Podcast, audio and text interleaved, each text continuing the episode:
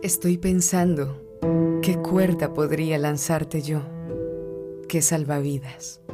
Y pensando también con el alma estrujada en un turbión de pena, en el hondo sofoco de tus aguas, en tu esfuerzo de nadar y nadar la vida entera, en tus ojos que buscan como peces sonámbulos, ensombrecidos de algas y de arenas, en tu cansancio, en tu desgarradura, pero no tengo cuerda ni red para salvarte, ni oración que conjugue las tinieblas o que sirva de tabla de naufragio. Y ni siquiera, ahí donde me ves, cargada con mis jarcias, tengo orilla certera.